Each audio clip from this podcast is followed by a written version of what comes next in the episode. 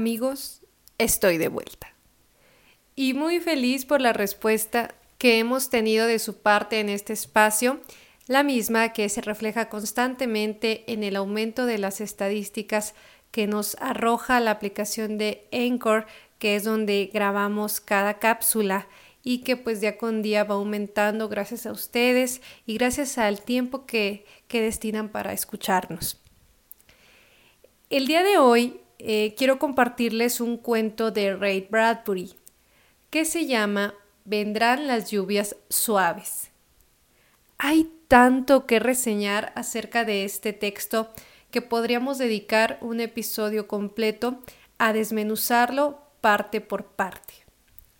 Pero lo único que puedo adelantarles es que el autor lo escribió en el año de 1950 y el relato transcurre en el 2026.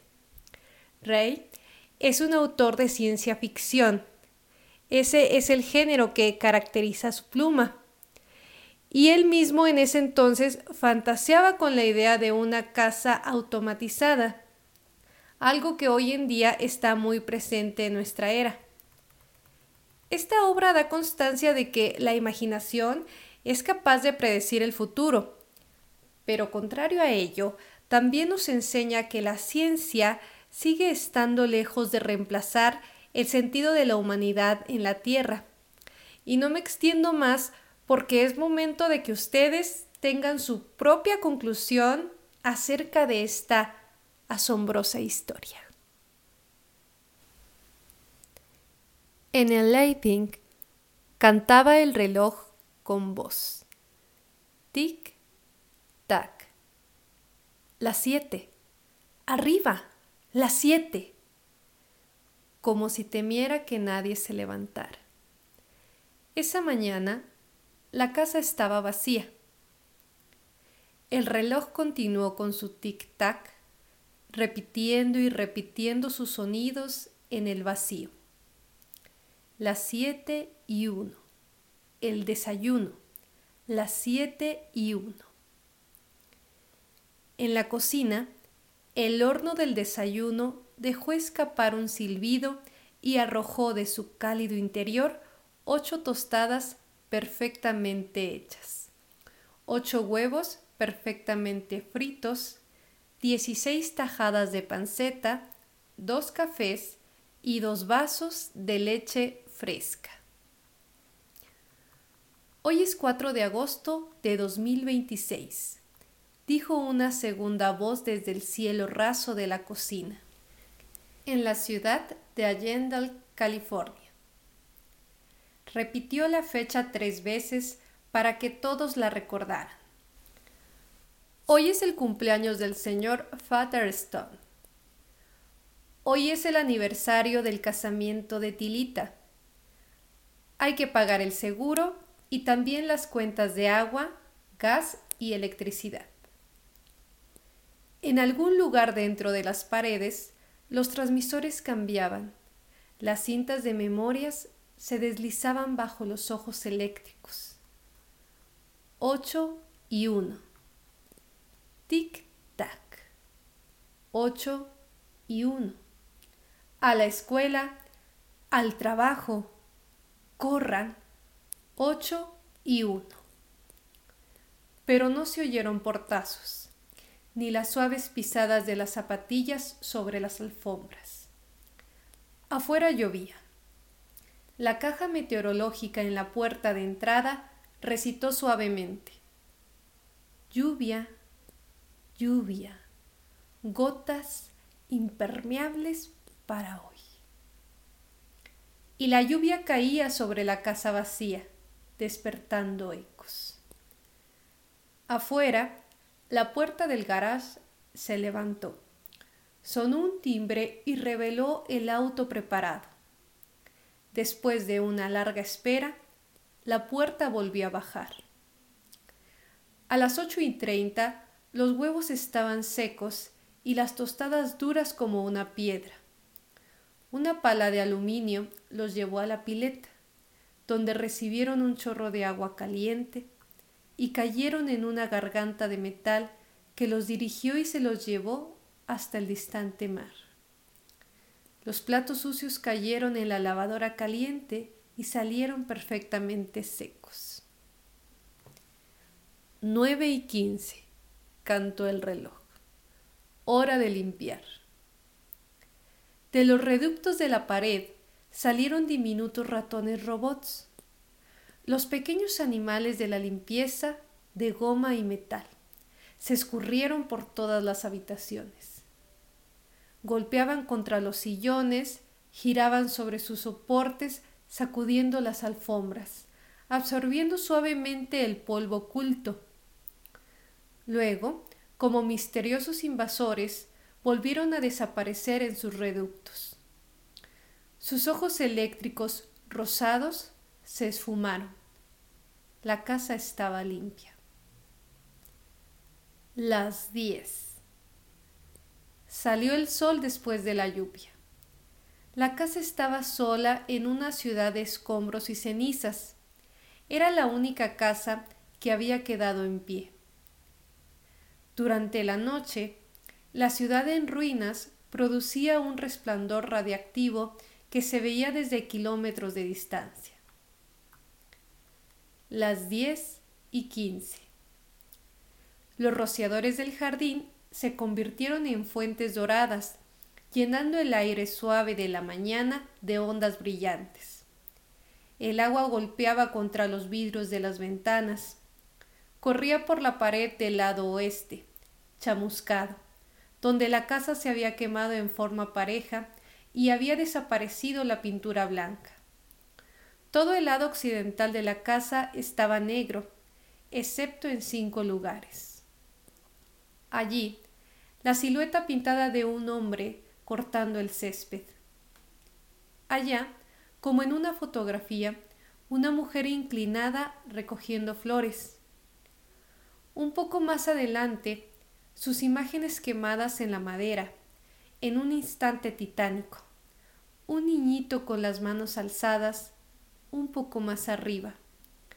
La imagen de una pelota arrojada y frente a él una niña, con las manos levantadas como para recibir esa pelota que nunca bajó.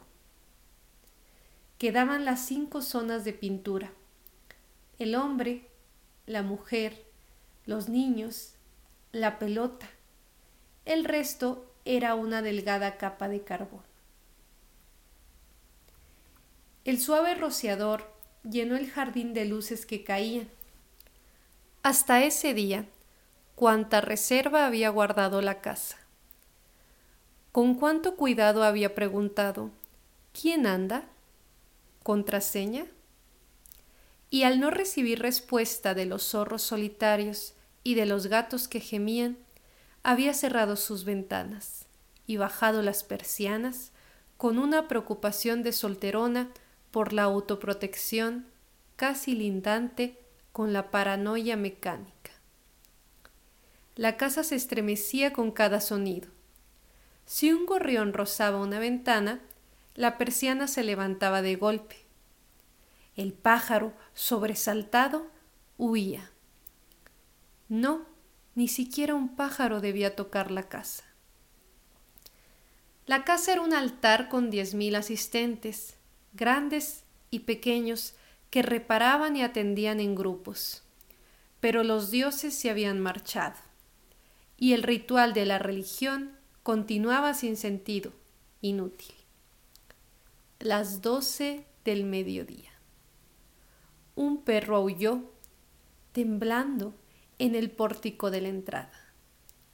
La puerta del frente reconoció la voz del perro y abrió. El perro, antes enorme y fornido, en ese momento flaco hasta los huesos y cubierto de llagas, entró en la casa y la recorrió, dejando huellas de barro. Detrás de él se escurrían furiosos ratones, enojados por tener que recoger barro, alterados por el inconveniente. Porque ni un fragmento de hoja seca pasaba bajo la puerta sin que se abrieran de inmediato los paneles de las paredes y los ratones de limpieza de cobre saltaran rápidamente para hacer su tarea.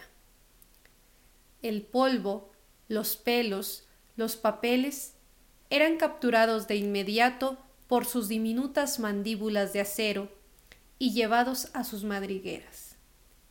De allí pasaban por tubos hasta el sótano donde caían en un incinerador.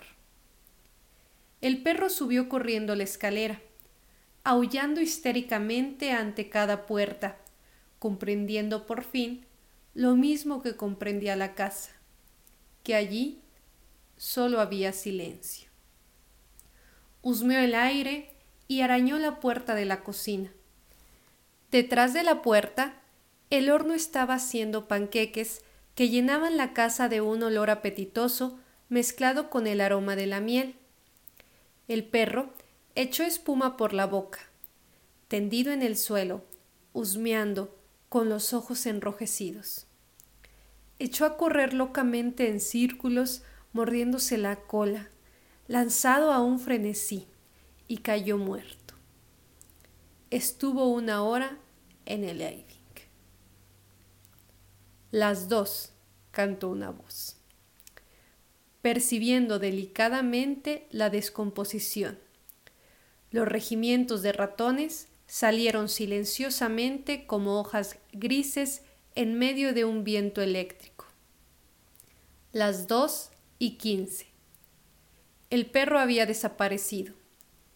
En el sótano, el incinerador resplandeció de pronto con un remolino de chispas que saltaron por la chimenea. Las dos y treinta y cinco. De las paredes del patio brotaron mesas de Pritchett.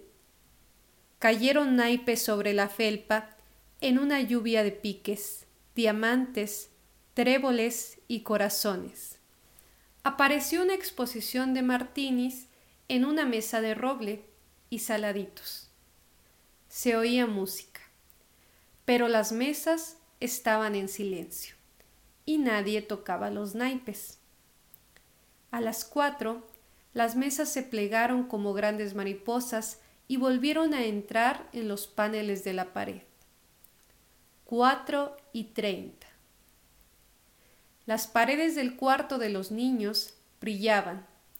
Aparecían formas de animales, jirafas amarillas, leones azules, antílopes rosados, panteras lilas que daban volteretas en una sustancia de cristal las paredes eran de vidrio, se llenaban de color y fantasía.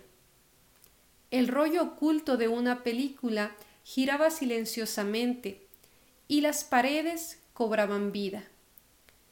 El piso del cuarto parecía una pradera. Sobre ella corrían cucarachas de aluminio y grillos de hierro. Y en el aire cálido y tranquilo, las mariposas de delicada textura aleteaban entre los fuertes aromas que dejaban los animales. Había un ruido como de una gran colmena amarilla de abejas dentro de un hueco oscuro, el ronroneo perezoso de un león. Y de pronto el ruido de las patas de un okapi y el murmullo de la fresca lluvia en la jungla y el ruido de pezuñas en el pasto seco del verano. Luego, las paredes se disolvían para transformarse en campos de pasto seco, kilómetros y kilómetros bajo un interminable cielo caluroso. Los animales se retiraban a los matorrales y a los pozos de agua. Era la hora de los niños las cinco. La bañera se llenó de agua caliente y cristalina. Las seis, las siete, las ocho. La vajilla de la cena se colocó en su lugar como por arte de magia, y en el estudio hubo un clic. En la mesa de metal, frente a la chimenea, donde en ese momento chisporroteaban las llamas, saltó un cigarro. Con un centímetro de ceniza gris en la punta, esperando. Las nueve. Las camas calentaron sus circuitos ocultos porque las noches eran frías en esa zona. Las nueve y cinco. Habló una voz desde el cielo raso del estudio. Señora McClean, ¿qué poema desea esta noche? La casa estaba en silencio. La voz dijo por fin, ya que usted no expresa su preferencia, elegiré un poema al azar. Comenzó a oírse una música suave de fondo. Sarah Tisdale, según recuerdo, su favorito. Vendrán las lluvias suaves y el olor a tierra y el leve ruido del vuelo de las golondrinas, el canto nocturno de los sapos en los charcos, la trémula blancura del ciruelo silvestre, los ruiseñores con sus plumas de fuego, silbando sus caprichos en la alambrada. Y ninguno sabrá si hay guerra, no le importará el final cuando termine a nadie le importaría, ni al pájaro ni al árbol, si desapareciera la humanidad, ni la primavera al despertar del alba se enteraría de que ya no estamos. El fuego ardía en la chimenea de piedra y el cigarro cayó en un montículo de ceniza en el cenicero. Los sillones vacíos se miraban entre las paredes silenciosas y sonaba la música. A las diez la casa comenzó a apagarse. Soplaba el viento. Una rama caída de un árbol golpeó contra la ventana de la cocina. Un frasco de solvente se hizo añicos sobre la cocina. La habitación ardió en un instante. ¡Fuego! gritó la voz. Se encendieron las luces de la casa. Las bombas de agua de los cielos rasos comenzaron a funcionar. Pero el solvente se extendió sobre el linóleo. Lamiendo, devorando bajo la puerta de la cocina, mientras las voces continuaban gritando al unísono Fuego. Fuego. Fuego. La casa trataba de salvarse. Las puertas se cerraban herméticamente, pero el calor rompió las ventanas y el viento soplaba y avivaba el fuego. La casa cedió mientras el fuego, en diez mil millones de chispas furiosas, se trasladaba con llameante facilidad de una habitación a otra, y luego subía la escalera. Mientras las ratas de agua se escurrían y chillaban desde las paredes, proyectaban su agua y corrían a buscar más, y los rociadores de la pared soltaban sus chorros de lluvia mecánica. Pero demasiado tarde. En alguna parte, con un suspiro, una bomba se detuvo. La lluvia, bienhechora, cesó. La reserva de agua que había llenado los baños y había lavado los platos durante muchos silenciosos días se había terminado.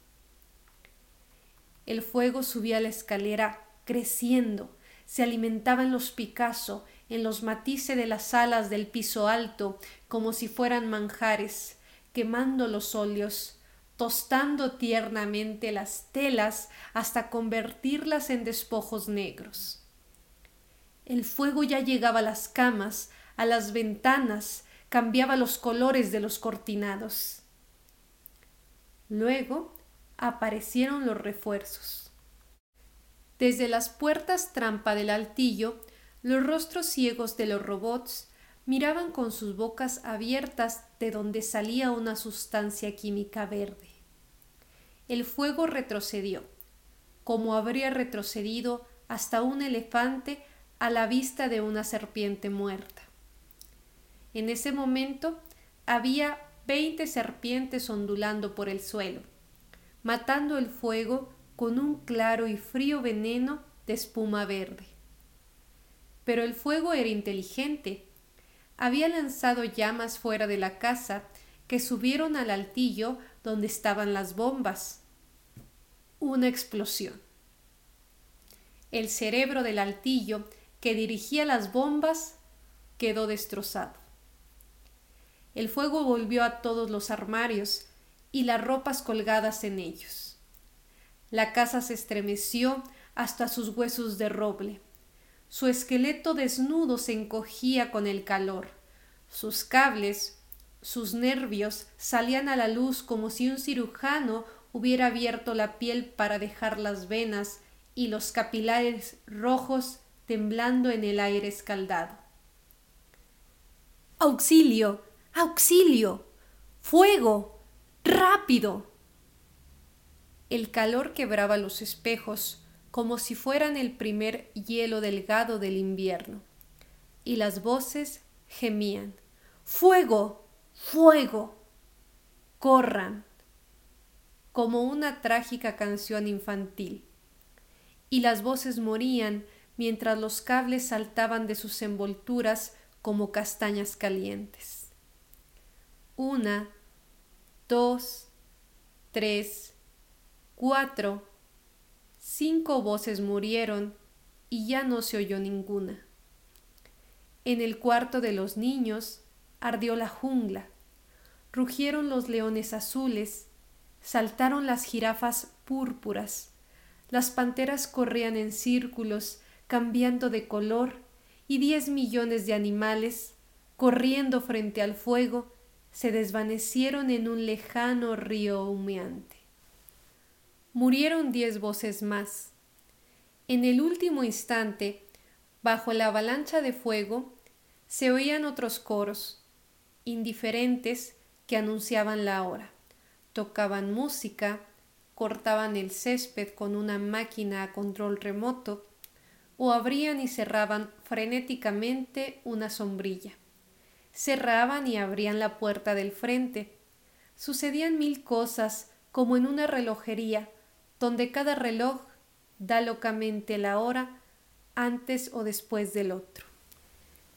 Era una escena de confusión maníaca, pero sin embargo una unidad. Cantos, gritos, los últimos ratones de la limpieza se abalanzaban valientemente a llevarse las feas cenizas y una voz, con sublime indiferencia ante la situación, leía poemas en voz alta en el estudio en llamas, hasta que se quemaron todos los rollos de las películas, hasta que todos los cables se achicharraron y saltaron los circuitos. El fuego hizo estallar la casa que se derrumbó de un solo golpe, en medio de las olas de chispas y humo. En la cocina, un instante antes de la lluvia de fuego y madera, pudo verse el horno preparando el desayuno en escala psicópata. Diez docenas de huevos, seis panes convertidos en tostadas, veinte docenas de tajadas de panceta que, devorados por el fuego, ponían a funcionar nuevamente el horno que silbaba histéricamente. La explosión, el altillo que caía sobre la cocina y la sala, la sala sobre el subsuelo, el subsuelo sobre el segundo subsuelo, el freezer, un sillón, rollos de películas, circuitos, camas, todo convertido en esqueletos en un montón de escombros muy abajo. Humo y silencio. Gran cantidad de humo. La débil luz del amanecer apareció por el oeste. Entre las ruinas, una sola pared quedaba en pie. Dentro de la pared, una última voz decía una y otra vez, mientras salía el sol iluminando el humeante montón de escombros. Hoy es 5 de agosto de 2026. Hoy es 5 de agosto de 2026. Hoy es fin. ¿Ven? A esto me refería al mencionar que este cuento nos hace cuestionarnos el papel de la tecnología sobre la existencia. En nuestros días podemos llegar a la casa y encender las luces al accionar un teléfono inteligente. Tareas como poner la cafetera, encender la lavadora, dependen de un clic y de la velocidad de nuestro Internet, así como también el control de las cámaras de circuito cerrado, etc. Hoy habitamos la casa que Ray Bradbury describió hace más de 70 años y nos deja sobre la mesa un buen pretexto para empezar a imaginar a qué nivel habrá escalado la ciencia dentro de siete décadas más. Pero ahora les toca a ustedes. Y no se olviden de seguirme siempre en mis redes sociales. Me encuentran como Lupita Landeros Bill en TikTok. Ahí de repente subo reels con un fragmento del contenido que subimos a Spotify y a YouTube, que también están muy interesantes y resumen en buena parte todos los temas que tratamos a lo largo de estos episodios. También estoy como Landers en Instagram y en Twitter estoy como Guadalupe Landeros Villanueva. Y nosotros nos escuchamos nuevamente a la próxima, aquí mismo, en Hablemos de Libros. Hasta aquí mi reporte, Joaquín.